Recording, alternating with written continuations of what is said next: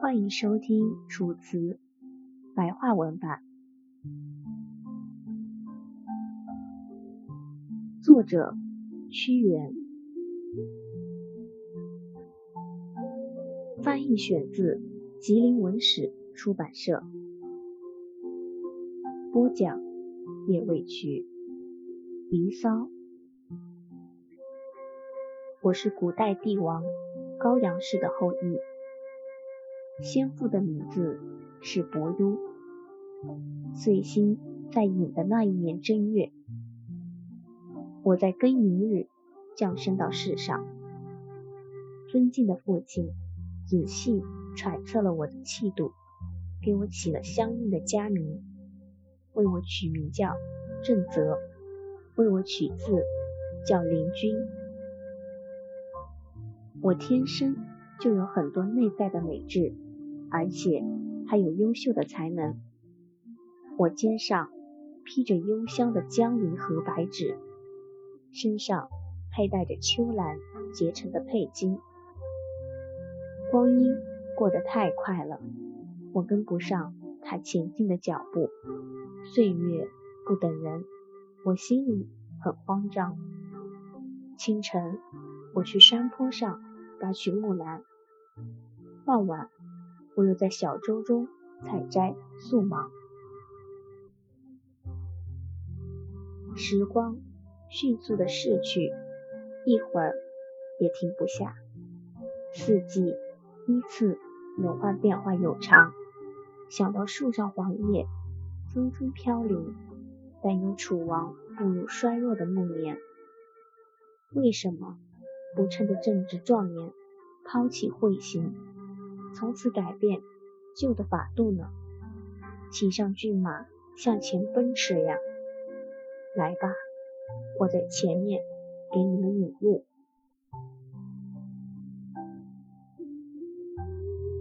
楚国曾经有纯洁美好的三位贤王，那里原来就是群贤毕至的场所。他们聚集了生姜和菌桂等香草。不仅仅使用蕙草和香居制作事物，唐尧和虞舜都是正大光明的贤君，因为他们都沿着正道使国家步入坦途；而夏桀和殷纣都是狂妄邪恶的暴君，因为他们贪图捷径，不守正道，以至于最后都走投无路。结党营私的小人们贪图享乐，使得国家前途昏暗不明，危险重重。难道我是怕给自己招来灾祸吗？我怕的是整个国家遭受毁灭。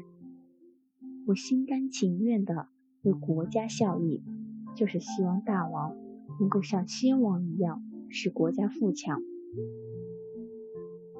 大王，您不认真了解我的一片忠心，反而听信了小人的谗言，对我发怒。我诚然知道忠言直谏不会有什么好处，但我却忍受着痛苦，仍然不改初衷。我要请上天为我作证，我所做的一切都是为了君王啊！本来说好。在黄昏时分会面的，走到了中途又改变了主意。你已经和我有言在先，现在却违背诺言，另做别的打算。我不再为君臣分离而难过，只是叹息君王总是无故的朝令夕改。我曾经栽培了九晚的春兰。又种植了百亩的香草秋蕙，我还分挖种植了芍药与阶车，又在其中种了一些马蹄香与白芷。我真希望它们能够枝繁叶茂，鲜花盛开，到时候就可以喜获丰收。即使枯萎凋谢，那也没有什么可悲伤的。令人痛心的是，众多的香草变为了遍地的荒瘠。那些奸人个个贪得无厌，争先恐后的追逐功名利禄。他们以自己的想法来猜忌别人，彼此间又勾心斗角，相互倾折。像他们那样竭尽全力去争夺权力，实在不是我想要追求的东西。我觉得自己已经在渐渐的衰老，只是担心还没有来得及树立美好的名声。清晨。我吮吸着木兰花上的坠露，傍晚，我咀嚼着菊花的残瓣。只要自己德行坚贞美好，始终如一，就是长久的面黄肌瘦，又有什么可悲伤的呢？我用香木的根须把白纸拴上，再将拼丽的花瓣缠在一起。我用君贵的嫩枝。连缀蕙草，再搅起狐绳，彰显飘逸的姿态。我全心全意地效仿古代圣贤的装束，绝非一般世俗所能做到的。我不能和今人志同道合，但却心甘情愿依从彭贤遗留下来的教诲。我掩面拭泪，深深长叹。叹息，人生的道路如此多灾多难。我虽然洁身自好，严于律己，但是早上觐见君王，晚上就受到了贬低。我既因幽香会做配饰而受到处罚，又因配芳草而遭到责怪。这些都是我所追求的美好事物。哪怕是多次死亡，我也绝不后悔。愿就愿君王行事多么荒唐吧，始终不能明察我的忠心。还有那些女子嫉妒我美好的容颜，诽谤、诬陷我品行放荡。这些小人本来就善于投机取巧，不守规矩，而且随便的扰乱法度。他们违背法度而歪曲事实，竞相而取悦讨好君王，作为处事的准则。我忧郁烦闷，以至于失欲不快呀。现在的境遇又是这么的孤独艰难，我宁愿突然死去，魂飞魄散，也不愿做出小人之态。雄鹰向来是不与凡鸟同群的，从古至今一直都是这样。方马与元藻哪能配在一起？志向不同，又如何彼此相安呢？我精神意志受到了如此压抑，还能够承担罪过，忍受羞辱，始终保持自身的清白。时刻准备献身正义，本来就是古代圣贤所称赞的。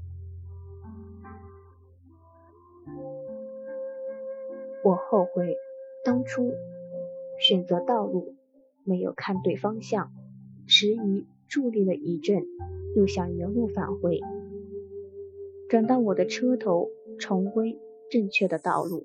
趁着在迷茫中走的还不算远。让马儿在这长满兰蕙的河边奔向那长满蕉树的小山，到那儿去休息片刻。我既然进言不成，反而获罪，倒不如及时隐退，将从前的衣服重整穿上。我裁剪碧绿的荷叶，缝制成上衣，又将洁白的莲花做成下裙。没人理解我也没有关系，只要我的内心品质纯洁就行了。把我的帽子做得高高啊，使我的佩戴变得长长。芬芳与污垢已经混杂在一起，但是我这些美好的品质丝毫没有受损。我忽然回过头，举目远望。看到了辽阔大地的四面八方，佩戴着五彩缤纷的事物，它们散发出一阵阵令人心醉的芳香。每个人都有自己的追求和爱好，我却独独喜欢美德，就算粉身碎骨，我也不后悔。又有谁能改变我的志向呢？姐姐因为关心我而心痛，她总是反复的责怪我说：“滚太刚直，不顾性命，以至于在雨山遭受了杀身之祸。你为什么总是忠言直进，而又爱好修饰？一个人保持这样的节操，普通的花草随处可见。”你却与众不同，对他们视而不见，不可能对每个人都说明你的想法呀。有谁真正的了解我们的内心呢？世人都在相互抬举，成群结伙，你为什么独自一个人，又偏偏不听我的劝说呢？依据着先生的操守处事，遭受这样的厄运。令人悲叹不已。我渡过软水和香水，走向南方，去向虞舜陈述真情。夏启从天上得到了九变与九歌，却拿它们来尽情的寻欢作乐，以至于放荡坠落。不记挂先王的艰难，为将来做打算，为王宫。酿成了内乱。后羿沉迷于游观，而且爱好打猎。他特别喜欢在山野外射杀大狐狸。本来淫乱之徒就很少有好的结果。他的相臣韩卓将他杀死，占有了他的妻子。韩卓的儿子韩娇仗着自己强壮有力，放纵自己。不加以克制，他每日里欢乐的忘乎所以，终究失掉了他的脑袋。夏桀的行为悖于常理，因此遭遇了殃祸。纣王兴实行了将人剁成肉酱的酷刑，因伤政权，因此不能长久。汤和禹庄重且对神敬畏。行仁任周全而没有差错，推举贤臣，任用能人，遵循法度而没有偏激。上边不会对谁特别的关照，只是依据民心归向而施加辅助。只有圣明的人秉承他高尚的德行做事，才能够将天下拥有。回想历史，放眼将来。考察治理人民的方法，哪有因为不忠义而被运用的呢？哪有因为不美好而被奉承楷模的呢？我陷入危险的境地，将要面临死亡。看看我当初的选择，我不后悔。不对导孔进行测量，就选择降头，所以先贤才会经受被剁成肉酱的惨剧。我泣不成声，满心悲伤。哀叹自己是这样的生不逢时，拔一把柔软的蕙草，擦拭眼泪，眼泪滚滚，沾湿了我的衣襟。我铺开衣襟，跪着轻数中长，获得了正道，心里一片光明。凤凰为车，白龙为马，我乘着飘忽的长风飞向天上。清晨，从南方的苍梧启程。傍晚到达昆仑山的县府，我本想在那里停留片刻，无奈太阳下沉，暮色降临。我命令西河慢慢前行，不要着急的驶向燕子山。前面的路程遥远而漫长，我要上天入地，到处去探索。我让龙马在咸池痛快的饮水，把缰绳。拴在扶桑树上，折几枝弱木枝去遮挡骄阳。我暂且在这里休息徜徉。我派月神在前面引导方向，让风神在后面紧紧的跟上。凤凰在前面为我警戒开道，雷神却告诉我欲加未备。我命令凤凰展翅，夜以继日的向九天翱翔。旋风越聚越多，相互结合，率领着云彩过来迎接。云彩越来越多，它时聚时散，五光十色，上下漂浮荡漾。我叫守卫把天门打开，他却靠着天门向我张望。这时候，日色已经逐渐昏暗，我晚结着幽兰在那里久久的盘桓。这个世界总是一片浑浊，善恶不分，人们总爱嫉妒他人。把好人阻挡。等到天明时，我就要渡过白水，登上狼峰山顶气。我忽然回头眺望，泪水涟涟，哀叹这高山上竟然没有神女。我飘然来到青帝所在的春宫游览，攀折了玉树枝条来增添我的配饰。趁着这缤纷的花草还没有凋零，我要去寻找美女，并送花给她。我让雷神把云车架起，去寻找色妃居住的地方。我把佩戴的香囊解下，定立求爱的誓言，拜托窄修为我做媒。女儿纷纷聚合过来，来去不定。很快，我就知道。他性情乖违，不肯答应。他晚上回琼室过夜，清早在有盘洗头梳发。他仗着美貌，心高气傲，整天都在外面寻欢作乐，放荡不羁。他虽然面貌娇美，却全无礼节，所以我要离开他，去别处再做寻求。我在天上翻遍了四季八荒。绕天巡行后，又回到了人间。我望见了高大巍峨的瑶台，容氏的美女住在上面。我吩咐真鸟去为我做媒，真鸟告诉我她的各种不好之处。雄鸠鸣叫着，想要自己前去做媒，但我又讨厌它过于轻浮。我满腹怀疑，踌躇不定，想要自己去。又觉得不合礼法。凤凰虽然已经接受了信物，准备去送给他，我又怕高心事，倒赶在了我的前面。想往远方去，但又无处安居，我暂且到各处漫游，逍遥快活。是少康还没有到结婚的时候，有余氏的两位阿娇尚未出嫁，但是媒人能力不够，言行笨拙。恐怕无法传达心意，使人信服。人间世道混乱污浊，嫉妒贤能，总喜欢遮蔽美善，来颂扬丑恶。家里的香闺深不可测，又难以接近。贤明的君王又不肯醒悟，满腔的忠言真是无处可诉。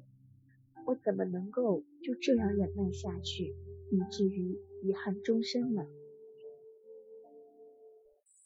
我取来了灵草与竹枝，请求神灵为我占卜前程。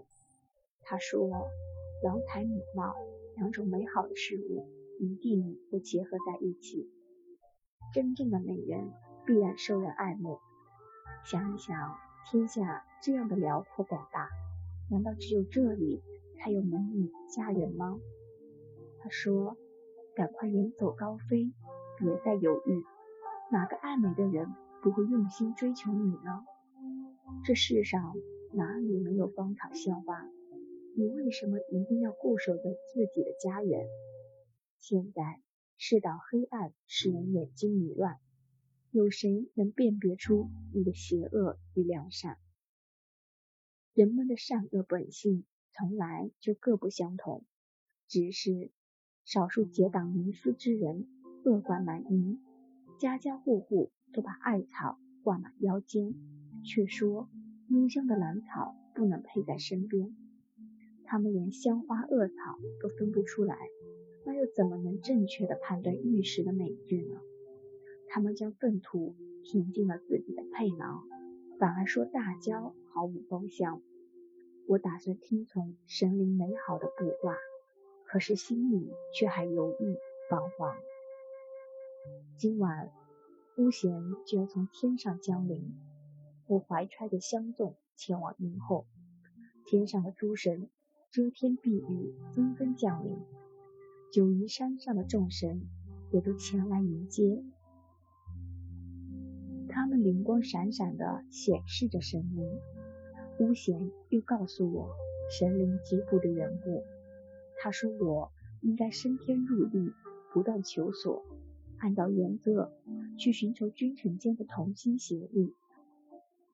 夏禹、商汤都虔诚的选拔以及合德的贤臣，高陶和伊尹因此能和他们协调。只要你的内心真正的崇尚修洁。又何必借助那些使臣进行沟通呢？傅说曾经在傅岩那里做过泥木工，武丁重用他，毫不生疑。姜太公在朝歌操刀屠肉，遇上周文王，才得以大展宏图。尹妻放牛时，引抗高歌，齐桓公听了，让他入沼辅助。趁现在。还没有衰老，还没有失尽时机，只怕那鹈鹕叫得太早，使得百草从此暗淡了芳菲。为什么玉佩如此的卓然尊贵，人们却要故意遮掩它的光辉？这些奸臣真是不足为信。我担心他们会出于嫉妒而摧毁玉佩。世事纷乱，而且变化莫测。我怎么能在这里久久的流连呢？蓝银纸都消尽了芳菲，全与会都化回了草蔓。为什么过去那些香草，今日竟变成与恶草无异呢？难道会有别的原因可找吗？都只怪他们没有注意自身的修洁呀！我本以为兰草可以依靠，谁知。也是华而不实，虚有其表，抛弃了自己的美质而随波逐流，苟且偷生的被列入芳草的行列。骄、奸恶、谄佞、飞扬跋扈，妾也想钻进香囊里，总是一门心思的拼命钻营，又怎么能对芳草的品格保持敬意呢？这些世俗之徒。本就是随波逐流，又有谁能在恶劣的氛围中坚守原则？香蕉和兰草已是如此，更何况那劫车与江鱼呢？只有我这配饰如此可贵，可是它的美质被人们遗弃到，以至于落到如此境地。它的芳香浓郁不能消散，直到如今还散发着香味。调节自己的心情，寻找快乐吧。我姑且在四处游览，去寻找理想的知己。趁我还年富力强，要去天地四方，再一一的拜访。神灵已经把吉祥的卜辞告诉了我，选定好了时辰，我要走向远方，采摘了琼树的嫩枝。做我的美味，寻来美丽的细血做我的点心，为我架上飞腾的龙马，用珠玉象牙装饰我的陈仪。离心离德的人们哪能同心协力？我要离开故国，漂泊他乡，调转车头，向着昆仑的方向，踏上远路，去四处巡游。高标着云霓的旗帜，遮天蔽日。玉林纷纷作响，清亮悦耳。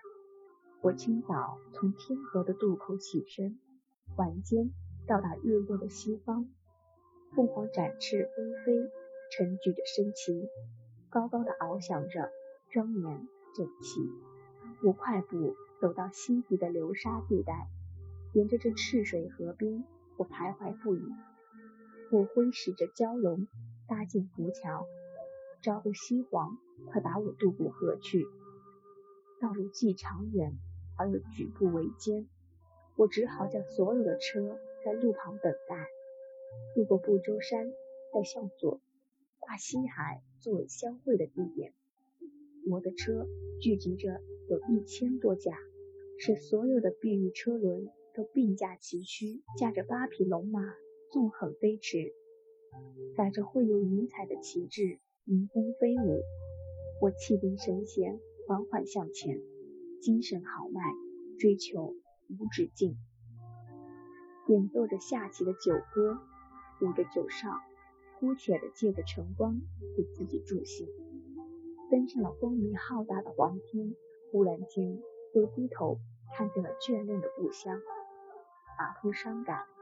我乘坐的马也悲从中来，低头回顾，徘徊不前。算了吧，国内没有贤人，没有人理解我，我又何必怀恋故国呢？理想的政治既然不能实现，我就追随童贤到他栖息的地方。